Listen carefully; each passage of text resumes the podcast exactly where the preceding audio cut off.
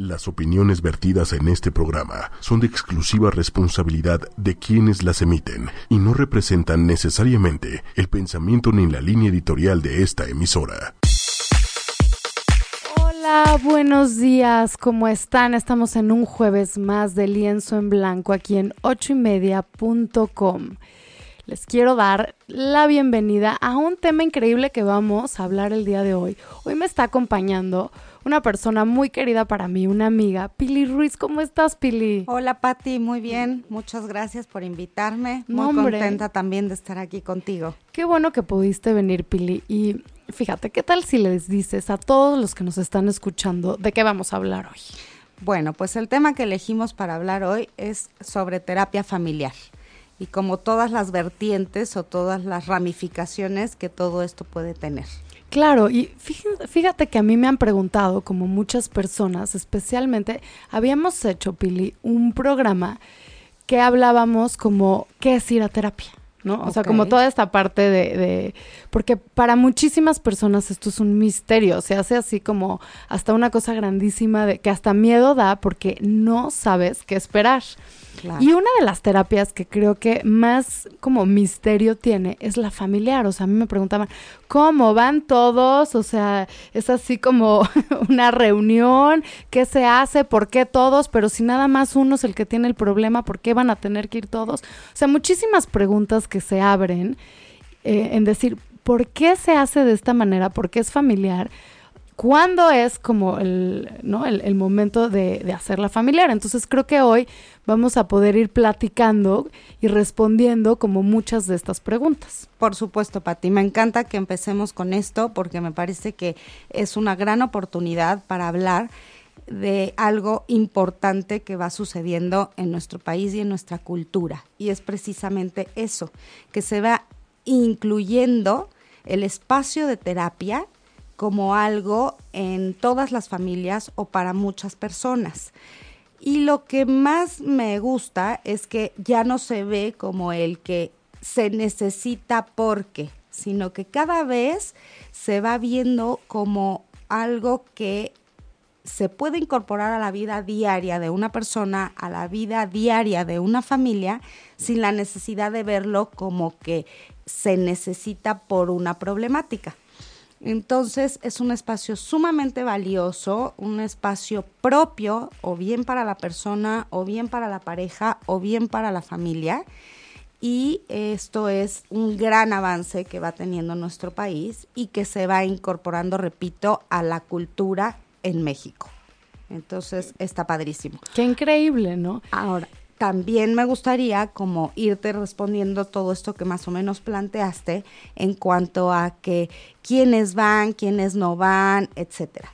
Evidentemente cuando se recomienda una terapia familiar, este es porque se considera que la problemática ya en sí, si se tiene como identificada y aceptada, obviamente, eh, cuantos más miembros de la familia puedan acudir, pues resulta mucho más benéfico y al servicio de toda esa familia, o de todo ese sistema familiar. Exactamente. Porque, porque fíjate, Pili, creo que muchos tienen como esta pregunta, ¿no? O sea, eh, el decir, bueno, tal vez el que todo mundo ve que tiene el problema es una persona. Vamos a imaginarnos que es eh, un hijo adolescente. ¿No? O sea, es un hijo adolescente. Y, y, te digo porque a mí me preguntaba una mamá, oye, es que me recomendaron ir a terapia familiar. Mi problema está con mi hijo adolescente. Y entonces me dijo, imagínate qué difícil llevar al papá, llevar a los hermanos. Oye, yo no quiero llevar a los hermanos, los hermanos no estoy teniendo ningún problema con ellos. No entiendo por qué no va él solito a su terapia y por qué tenemos que ir todos. Ok, bueno, como respuesta a esto, Patti, te comento que, y les comento a, nuestros amigos, el que evidentemente se puede identificar una situación en uno de los miembros de la familia en particular. Por ejemplo, tú mencionaste el hijo adolescente. Sin embargo, también como terapeutas familiares debemos entender que todo sistema es un sistema relacional y que a lo mejor este sistema familiar es el que está poniendo a ese hijo adolescente en ese lugar y que también es el sistema quien facilita, favorece, ayuda, como le quieras mencionar o todo eso junto, para que el síntoma que se está detectando que ese hijo adolescente está presentando se mantenga.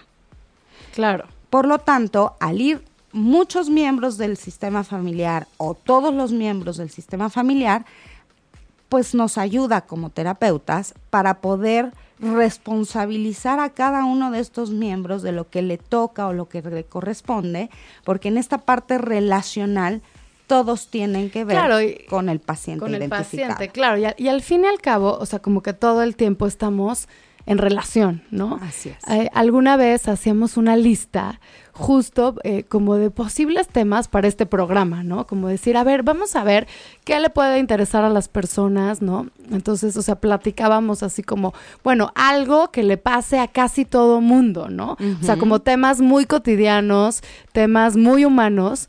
Y entonces uno de los primeros que salió fue no, pues conflictos familiares, ¿no? Entonces decíamos, es que todos tenemos conflictos familiares. Entonces ahí el chiste está en ver que todos en las familias vamos agarrando como un rol, por ejemplo. Exacto. ¿No? O tenemos, eh, de alguna manera, por decirlo coloquialmente, es, tenemos una etiqueta. ¿No? En una familia, o sea, casi siempre vas a tener como, ay, el rebelde, ¿no? El cuidador, o sea, podemos empezar a hablar de muchas familias y que a veces se hacen dinámicas que no son muy funcionales, dinámicas que empiezan, pues, chance a lastimar a la, a, la, a la familia y que solo nos podemos dar cuenta y podemos empezar a transformarlo cuando estamos todos unidos como primero con un mismo fin. Con un mismo fin, ¿no? Y que se empieza a ver como todos a veces queremos mover algo en, en, en, en ese sistema o en esa familia. Ahora, hay que, tienes muchísima razón, Pati, y hay que tomar en cuenta algo sumamente importante en un sistema familiar. No solo lo que mencionaba hace un momento de, de, esto de identificar un síntoma y que el sistema favorezca o facilite que se mantenga, sino que eh, una vez que acuden todos a la terapia, esto se identifica, se puede verbalizar, se externaliza, digamos, como el problema, se puede entonces descentralizar a ese hijo adolescente que tú pusiste de ejemplo como el paciente identificado, porque cada uno va a tener su responsabilidad en que esta dinámica se esté dando. O sea, lo que tú estás diciendo, Pili, es que casi siempre el que tiene el problema no era nada más que fuera su problema, sino que todos tenían como un cachito de acción, por así decirlo, en todo este en, en, todo este rollo o problema. Exacto. Y te digo más, Pati, esto sucede porque porque toda situación o casi toda situación le da equilibrio a la familia. Entonces, aunque se trate de una situación no tan positiva o incluso negativa, le da cierto equilibrio a ese sistema familiar y por lo tanto se mantiene. ¿Por qué? Porque da miedo el cambio, da miedo que las cosas se salgan de ese cierto control que ya se tiene y como siempre se ha dicho alrededor de millones de cosas, el temor a lo desconocido. El temor, claro, lo desconocido siempre da miedo, ¿no? Claro. A ver, y poniéndolo como en un ejemplo, Pili, para que todos los que nos están escuchando puedan entender esta parte. A ver, yo me estoy imaginando, regresando al ejemplo de este hijo adolescente. Este hijo adolescente está rebelde, ¿no? Entre comillas, ¿no? Uh -huh. Y entonces eh, le recomiendan terapia familiar, va a terapia familiar, está el hijo adolescente, ¿no? Sus papás, tal vez sus hermanos, ¿Qué se podría descubrir donde todos tienen algo que ver en este problema del hijo adolescente que, por ejemplo, está rebelde? Claro. Bueno, entonces estamos hablando de que este sistema familiar se presenta con, que, con el motivo de consulta de la rebeldía de, de, del hijo adolescente, valga la redundancia, ¿no? Entonces, eso es lo que tienen identificado como, como familia. Y eh, nos presentan el motivo de consulta, tenemos esa primera entrevista, vamos conociéndolos a todos. En un principio sí se invierten cierto número de sesiones sin que haya un número en específico para ir eh, eh, entendiendo quién es quién en la familia, eh, desde la ficha de identificación, casi casi mm, como, como qué rol va jugando dentro de este sistema familiar. Y nuestro deber como terapeutas es desde ese primer momento ir planteando o formulando hipótesis hipótesis de, de, por qué puede estar sucediendo lo que nos están refiriendo como motivo de consulta. Por lo tanto, empezamos como a tejer, valga la analogía, con todas estas eh, informaciones que nos van dando y con todas estas hipótesis que vamos planteando nosotras en nuestra cabeza. Y lo importante es ir viendo qué se confirma, qué se descarta y también eh, qué, vamos nosotros como planteando como nuevos objetivos y hacia dónde queremos dirigirnos. Entonces, esto podría descubrir, por ejemplo, algo no dicho como un conflicto entre la pareja, por ejemplo, que no está ni fácilmente identificado por ellos, ni fácilmente aceptado por ellos, y por lo tanto se desvía, por decirlo de alguna manera, esa conflictiva de pareja hacia uno de los hijos, en este caso, el, adolescente. Claro, y creo que esto es muy común, ¿no, Pili? O sea, a veces como eh, realmente conflictos de pareja se desvían hacia los hijos. Totalmente. Esto es, es muy frecuentemente visto por nosotros. Sin embargo, ahí tenemos que ser muy cuidadosos, Pati. ¿Por qué? Porque si es algo que ellos, repito, no tienen como identificado o no tienen como aceptado, si nosotros devolvemos demasiado rápido esa información, ¿qué se te ocurre, Pati, que pueda pasar con la familia? Oye, sale corriendo. Sale corriendo, exactamente. Entonces, pues ahí tenemos que ser cuidadosos, muy sutiles, no correr demasiado, hacer una buena eh, relación terapéutica con cada uno de los miembros, con el sistema completo, sin que nos vayamos alargando y alargando y alargando, obviamente sin poder abordar esto que menciono, ¿no? Por ejemplo, otro podría ser pues el que se esté desviando la problemática hacia este hijo adolescente, a lo mejor por la enfermedad de alguno de los miembros o por eh, algún abuso de alguna sustancia, perdón, o, alcoholismo también de otro de los miembros, en fin, algo que no es tan fácil de aceptar o que se quiera negar. Pero fíjate, qué, qué interesante esta parte donde una familia siempre va a tener la tendencia, como tú decías, de mantener el equilibrio. Inclusive, si, si, se tiene que, por así decirlo, como inventar un problema en uno de los miembros, o sea, como focalizar toda la atención ahí, pero eso es mejor para, o sea, en, en, una manera para la familia, a realmente tratar con la problemática. Exacto. Eh, Ahora, sí quiero aclarar, perdón que te interrumpa, Patti, pero sí quiero aclarar que no en todos los casos sucede como lo estamos hablando ahora. No es que el motivo de consulta con el que se llegue esté tapando necesariamente otra conflictiva u otra situación, pero es bastante frecuente que esto suceda justamente para buscar ese equilibrio que mencionamos. Claro, ahora a mí algo que me llama mucho la atención y que me gusta pensar de la terapia familiar es como un pensamiento donde dice que con las primeras personas que te relacionas y que tienes realmente como una relación profunda y cómo te portas con la familia y las herramientas que agarras ahí, un poco es con lo que sales afuera. Exacto. ¿No? o sea, como, es lo que, conoces, ¿no? Entonces, a veces hay como dinámicas bien difíciles en las, en, en las familias, por ejemplo, digo, te voy a inventar así, pero por ejemplo, no se vale expresar el enojo, ¿no? O todos los problemas los solucionamos gritando, ¿no? O aquí todos tienen que ser, eh, ¿cómo se llama? Como súper exitosos y entonces traes como un mandato encima que tal vez tú querías hacer algo como, ¿no? Te sientes un mediocre aunque estás haciendo como lo mejor que puedes, ¿no? Por decir algo. O sea, como mandatos, manejos de emociones, ¿no? Y que a veces no sabes cómo manejar porque como lo estás manejando en tu familia, es la única manera que conoces, es lo que has practicado.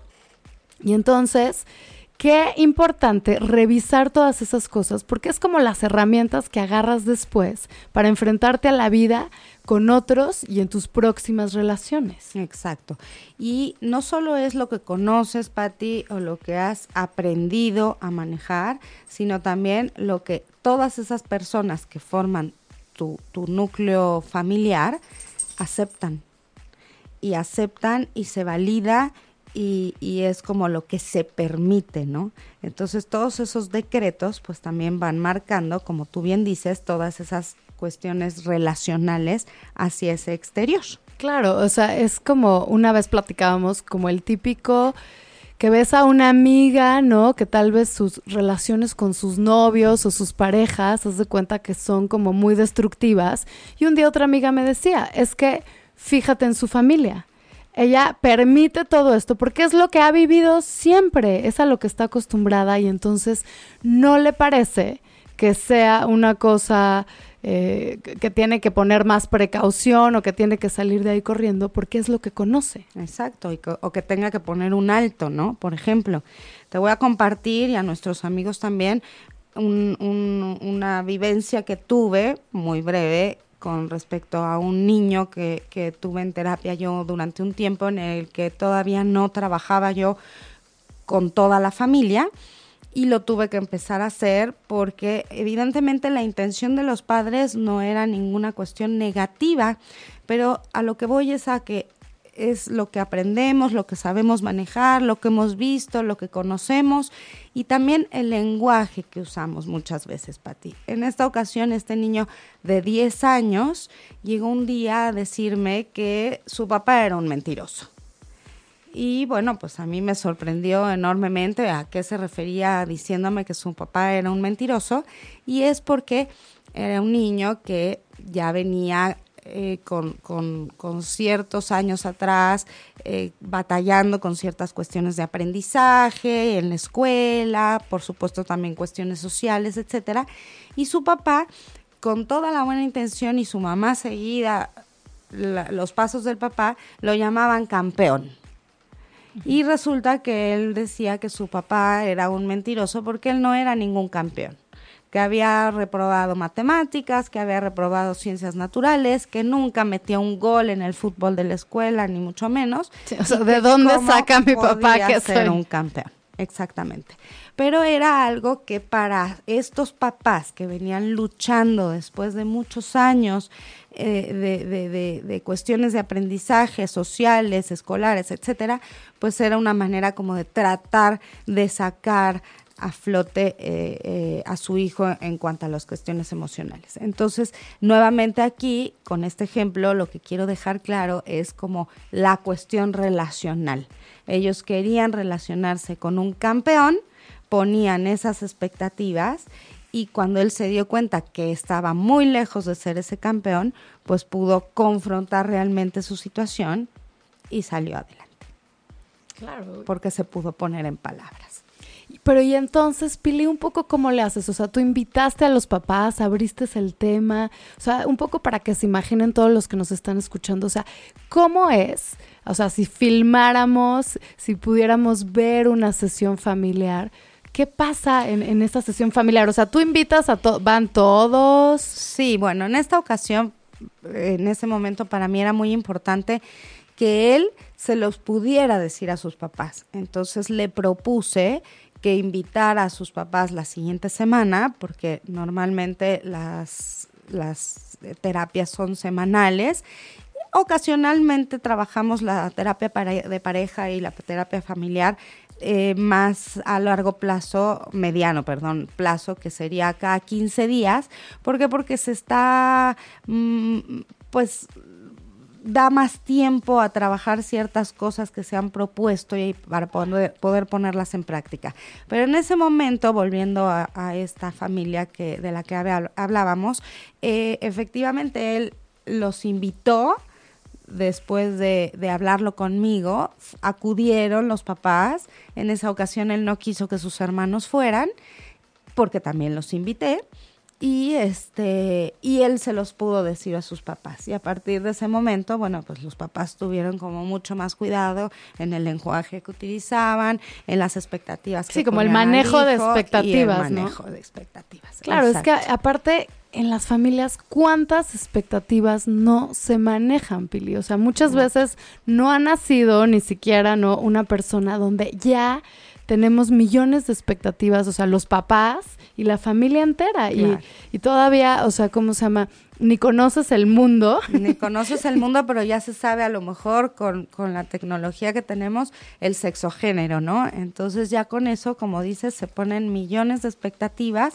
se les decide el nombre y un montón de cosas más. No, y a veces son nombres, ¿no? Que era el nombre del abuelo, el de la mamá, o sea que ya también trae cargadas muchas, expectativas. Y muchas emociones también. El número de hermano que, que eres, ¿no? O sea, es diferente si eres, o sea, el, el primero que el último, o, o si son cinco o dos o uno solito. Claro. Ahora, a, tu pregunta anterior, Pati, quiero agregar lo siguiente, y es que no solo se trabaja cada 15 días normalmente o frecuentemente la terapia familiar, sino que además, idealmente, se puede trabajar en equipo, en un equipo de terapeutas y trabajar en una cámara de GESEL. Voy a explicar. A ver, ¿cómo, cómo está eso de la cámara de GESEL? Voy a explicar a nuestros amigos qué es una cámara de GESEL, aunque seguramente muchos saben a qué me refiero. Y es que son dos cuartitos o dos cubículos divididos por una pared, evidentemente eh, eh, el sonido se, se, cuida mucho para que no se pase de un lado a otro, etcétera. Y está dividido por una pared que tiene un espejo un espejo unidireccional. ¿Por qué? Porque con la luz apagada desde uno de los lados no se puede ver lo que está pasando desde el otro donde está la familia. Obviamente para esto, Pati, no solo se les avisa a todos los miembros de la familia que puede haber un equipo del otro lado, sino que tienen que firmar una carta de autorización que hay un equipo del otro lado del espejo trabajando por su bien y por el beneficio de todo el sistema ¿Cuál es el propósito de esto, Pili? ¿Como que un equipo observe a la familia? Un equipo de terapeutas puede plantear muchas más hipótesis y como coloquialmente se dice, pues dos cabezas piensan más que una, cuatro ojos ven más que dos, dos orejas escuchan, más, que dos, perdón, cuatro más que dos, etcétera. Ya nos hicimos bolas. Pero este, esta es la finalidad que tiene, que entre todo el equipo de terapeutas puedan plantear mayor número de hipótesis, que se confirmen, que se descarten, ver más vías de, de, avance y de enriquecimiento de este sistema familiar para que salga adelante y poder dar todo este apoyo. Entonces es una de las maneras ideales de trabajar la terapia familiar. Sin embargo, también es una realidad que de pronto los tiempos, los costos eh, no nos permite trabajar con todos los casos o en todas las situaciones en este gran equipo que resulta muy enriquecedor. Oye, y digo, ya sea que sea un solo terapeuta o un equipo y que se trabaje en cámara de GESEL, como nos estás contando, Pili, ¿qué tipo de hipótesis saca un terapeuta familiar o un equipo de terapeutas familiares? O sea, ¿cuáles crees tú que sean las problemáticas más comunes que tienen las familias? Bueno, en nuestro país es bastante frecuente ver, como lo decía yo anteriormente, conflictos de pareja, adicciones, infidelidades, que pues tocaría lo que es el tema de pareja nuevamente, eh, problemas de aprendizaje en alguno de los hijos, alguna enfermedad crónica, Em, y cuestiones sociales. Las cuestiones sociales hoy día son sumamente presentes en los sistemas terapéuticos.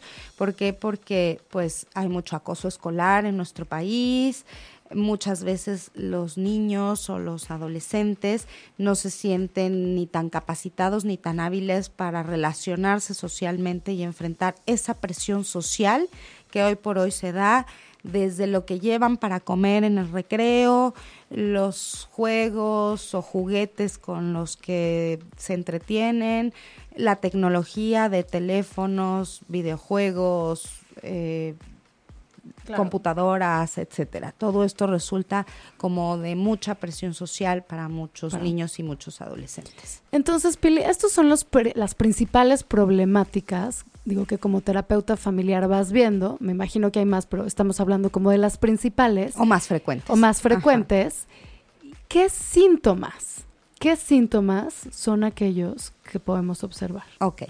Bueno, depende mucho de la edad del niño o del adolescente, porque no, no hemos como mencionado una edad en particular con los ejemplos que hemos dado, pero eh, depende mucho de esto, pero generalmente pueden observarse eh, problemas para dormir, que no tengan apetito, que no quieran acudir a la escuela si la situación se está dando en la escuela, eh, y cuando ya son más, esto quizá de, niños escolares, ¿no? Que no puedan hacer la tarea o no quieran hacer la tarea, que vaya bajando su rendimiento escolar, que tengan, repito, problemas también con, con los amigos, etcétera. Y conforme van creciendo, pues a lo mejor la situación es completamente a la inversa y es que no quieran volver a casa. O sea que todo lo social cubra todas sus necesidades, que bueno, tenemos ahí que separar y estar muy conscientes que hay una edad en la preadolescencia y adolescencia eh, eh, primaria que lo social cobra un significado muy importante para todos ellos. Sin embargo, hay un momento y una hora del día en el que hay que volver a casa, ¿no? Y cuando estos niños se pierden, no, no hay fin, no hay un límite de a qué hora tienen que volver y si el permiso es hasta las 11, pues entonces eh, no quiero decir que en todos los casos sea igual, pero a lo mejor no avisan y da las 12, da la 1, no hay manera de localizarlos, etcétera. ¿Por qué? Porque entonces a lo mejor la problemática que está viviendo esta persona es en su casa. Situaciones que se dan en su casa y que fácilmente quieren huir de esta situación. Por ejemplo, algo, eh, ¿cómo se llama? Común en las familias que todo el mundo identifica como poco funcional. Por ejemplo, cuando el ambiente es conflictivo, cuando hay gritos, cuando es como voy a mi casa a pelear o a vivir un ambiente donde no me siento bien o donde siento cierta violencia. Ahí, Pili, generalmente qué está sucediendo, porque hoy se dan estas dinámicas donde puede haber familias que se llevan bien, o sea, todos sabemos que va a haber discusiones, ¿no? Digo, vivir en un, mismo techo con unas personas o ser familias, aunque ya no vivan en el mismo techo, a veces siempre va a traer como diferentes puntos de vista, o sea, estamos diciendo que en todos los grupos va a haber conflictos porque no todos van a pensar igual. Claro. Pero una cosa es que haya discusiones y otra cosa es que ya se viva como esta explosión, o sea, realmente conflictos familiares. Muchas personas están viviendo en familias que tienen muchos conflictos y que ah, todo acaba en gritos o en violencia o en peleas. ¿Por qué hay familias que acaban en esto? Bueno, eh, aquí sí quiero hacer una aclaración que nada de lo que hemos dicho pues es regla, ¿no? Y son situaciones particulares y, tal, ¿no? Pero bueno, son ejemplos que nos ayudan a explicar un poco más la teoría. Pero si hablara yo de, de, lo que voy a hablar, sí voy a meter un poco un, par de conceptos teóricos que tienen que ver con familias en las que no hay límites. ¿Y a qué me refiero con límites? En que las jerarquías están completamente invertidas y los hijos, a lo mejor tengan la edad que tengan, tienen mucho más poder y mucho más mando sobre eh, las figuras parentales, ¿no? Entonces, en ese caso, al no haber unas jerarquías bien puestas, bien planteadas de quiénes son las figuras de autoridad y por lo tanto quiénes son quienes ponen las reglas y cómo se funciona y todo esto, pues entonces los hijos van tratando de sobrepasar todos estos límites, de ponerse arriba casi literalmente de lo que son los padres y por lo tanto cuando o sea, el que manda es el niño. Exactamente, el que manda es el niño, se pierden esas jerarquías, se pierden los límites, empiezan a mandar los hijos o el hijo y entonces ahí es cuando tampoco puede haber una relación en la que se pueda comunicar o dialogar con palabras en un buen tono, de una buena manera, para llegar a un punto en el que puedan compartir sin estar necesariamente de acuerdo al 100% en todo. No sé si contesté tu pregunta. Sí, claro, Pili. Y también está como, o sea, tú estás hablando de, jerarquías y cuando son, porque también existen las familias donde ya los hijos son adultos, ¿qué pasa ahí con las jerarquías? Ahí es mucho más difícil porque, porque es un, un, sistema familiar no muy frecuente cuando se trata ya de adultos que pueden tomar sus propias decisiones porque ya son mayores de edad y que ya son totalmente autónomos e independientes en muchas cosas, pues ahí esas jerarquías quedan aún más borradas. Pero es ahí labor de los padres y labor de los hijos, evidentemente también en cuanto a seguir respetando esas figuras de autoridad, el que no se borren ni esos lugares que el sistema parental tiene per se y el sistema filial de los hijos, ¿no? Claro, y ahorita se me está ocurriendo una cosa, Pili, o sea, también cómo las familias pasan por muchas etapas, o sea, no es lo mismo tener hijos chiquitos que tener hijos adolescentes, que tener hijos adultos, y también hay como etapas de la vida. O sea, también hay familias, por ejemplo, donde hubo una separación, ya se cuenta, eh, tal vez se, se, vuelven a casar, tienen otros hijos, otras personas vienen a incluirse, por ejemplo, a las familias.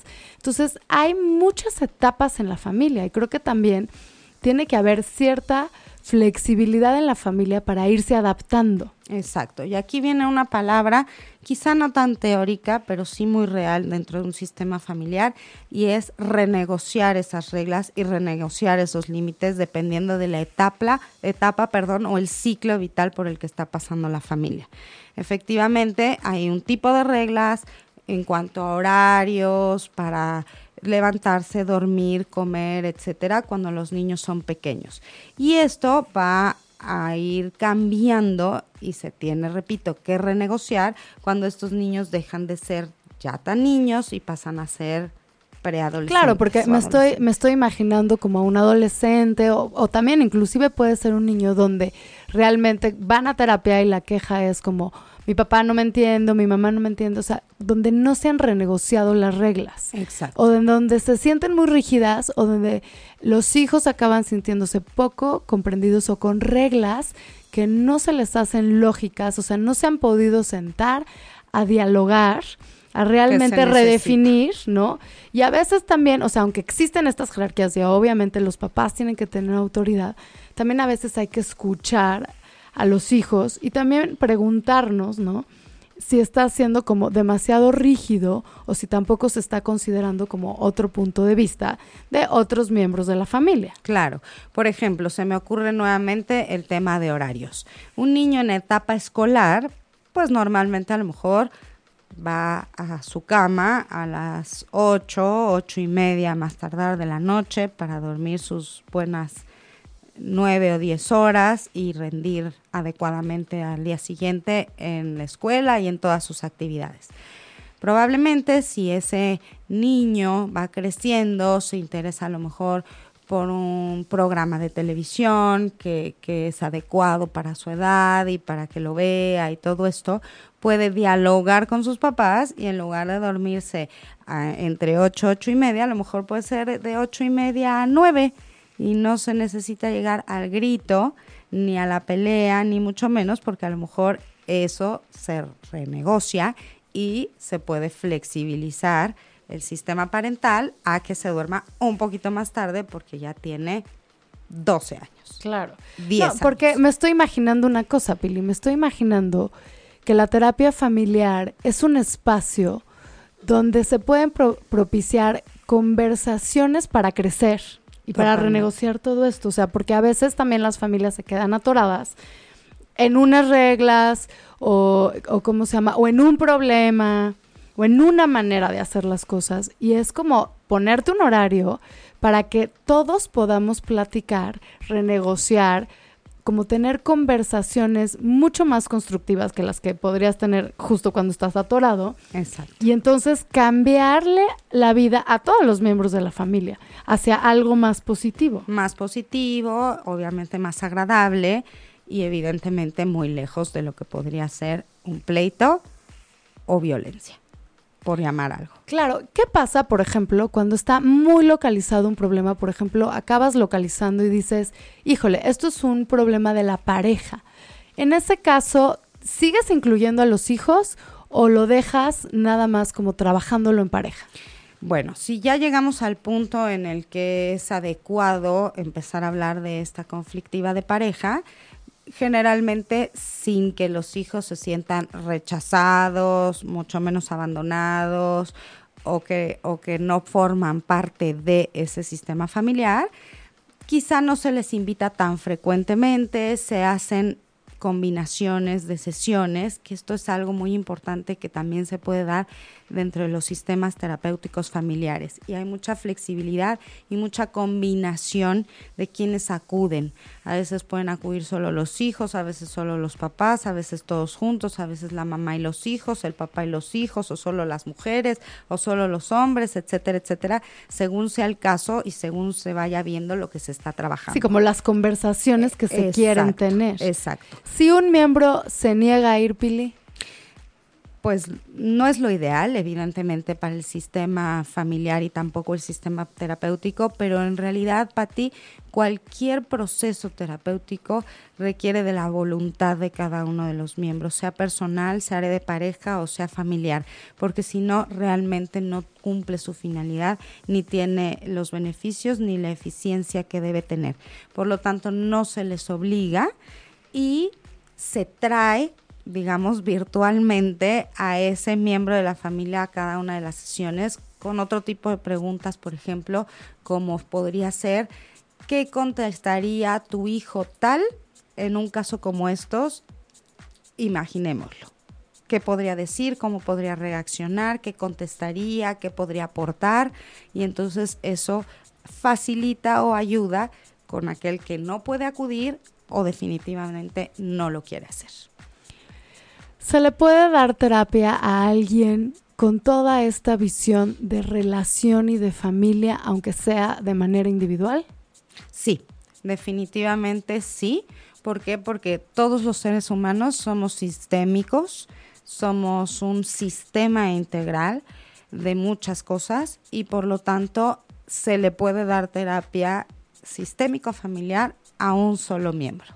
Claro. Sí. No, y me imagino también estoy pensando como en empresas, o sea, al fin y al cabo, todos los grupos son sistemas, ¿no? O sea, me imagino en una empresa que también puede haber conflictos, que también pueden llegar a la violencia, o sea, todo esto que hemos estado platicando también puede suceder en cualquier grupo, ¿no? O sea, también hay roles, también hay expectativas, ¿no? Hay cosas que no, jerarquías, límites, o sea, se puede atorar la comunicación, ¿no?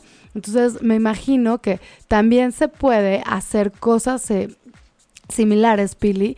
O sea, como cada vez que en un equipo, en un sistema, evidentemente en la familia, algo se atora. Así es, Pati, y es que acabas de mencionar una palabra fundamental en todo sistema que es la comunicación. Y aquí hago una aclaración en cuanto a lo que es la comunicación. Casi se dice este, sin pensar, es que no tienen comunicación. Se No, trate es, es de como lo más coloquial, ¿no? Es así como... No ti- tienen O las parejas siempre dicen, tienen problemas de comunicación. Exacto, pero además el decir no tienen comunicación es imposible porque estamos comunicando sí con palabras, pero también con gestos, también con el lenguaje corporal, entonces casi diría yo que es imposible no comunicar. Es imposible no comunicar. Así es, de todas las formas estamos Sí, comunicando. ¿cuántas veces no comunicamos muchísimas cosas sin abrir la boca con nuestra actitud? Exacto, y con nuestro lenguaje corporal de una postura u otra, un gesto, una sonrisa o una mala cara. Entonces, como es imposible no comunicar, comuniquémonos de una manera constructiva, de la mejor manera, para no atorarnos en estas relaciones y para que todos los miembros puedan fluir. Por supuesto, sería lo ideal y si no es así, acudir y pedir ayuda a un experto o un profesional, pues siempre es mucho mejor para todos los miembros de cualquier sistema y más el familiar o el de pareja.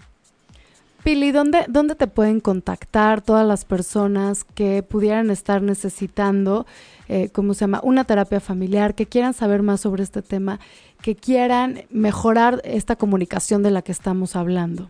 Bueno, gracias Pati por la oportunidad y a mí me pueden localizar. Formo parte de un grupo desde hace ya 17 años, cumpliremos el, próximo mes de julio. Eh, se llama Crece, Grupo Integral de Psicología y Aprendizaje.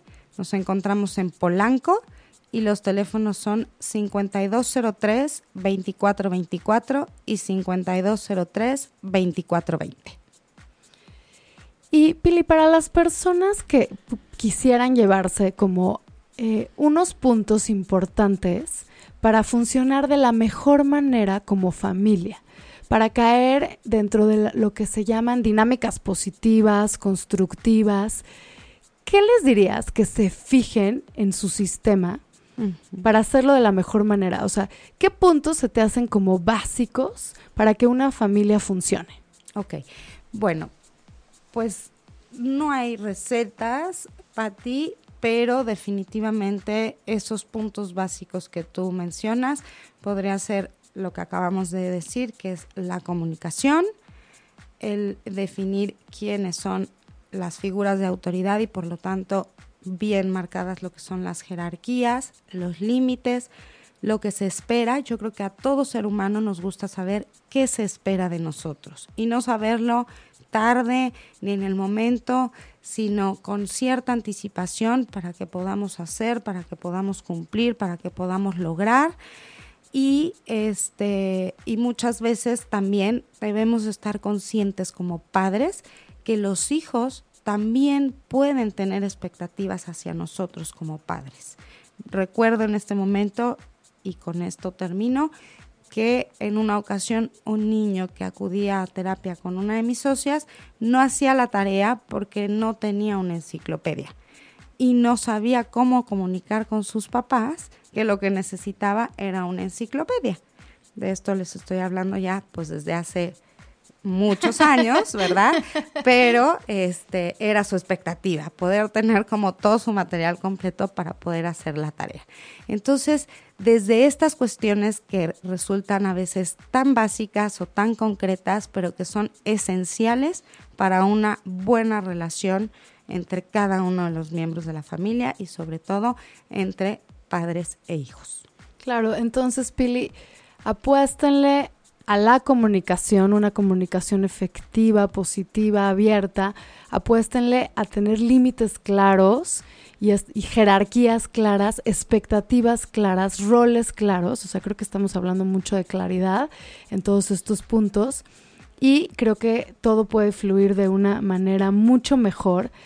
Si al revisar esto encontramos que no está fluyendo, pidan ayuda, ¿no? No, no, no se queden viviendo dinámicas poco funcionales porque acaba lastimando a todos. Por supuesto. se y hay una manera, y hay una manera, que es lo que tú estás diciendo, Pili, hay una manera de hacer todo esto mejor. Exacto, y que no resulte una relación o un sistema tóxico que todos acaben enfermándose porque estos principios básicos no funcionan. Exactamente. Entonces vamos a apostarle a no tener familias tóxicas, relaciones tóxicas, ¿no? Y desarrollarnos de la mejor manera. Este programa se llama Lienzo en Blanco porque cada minuto podemos decidir.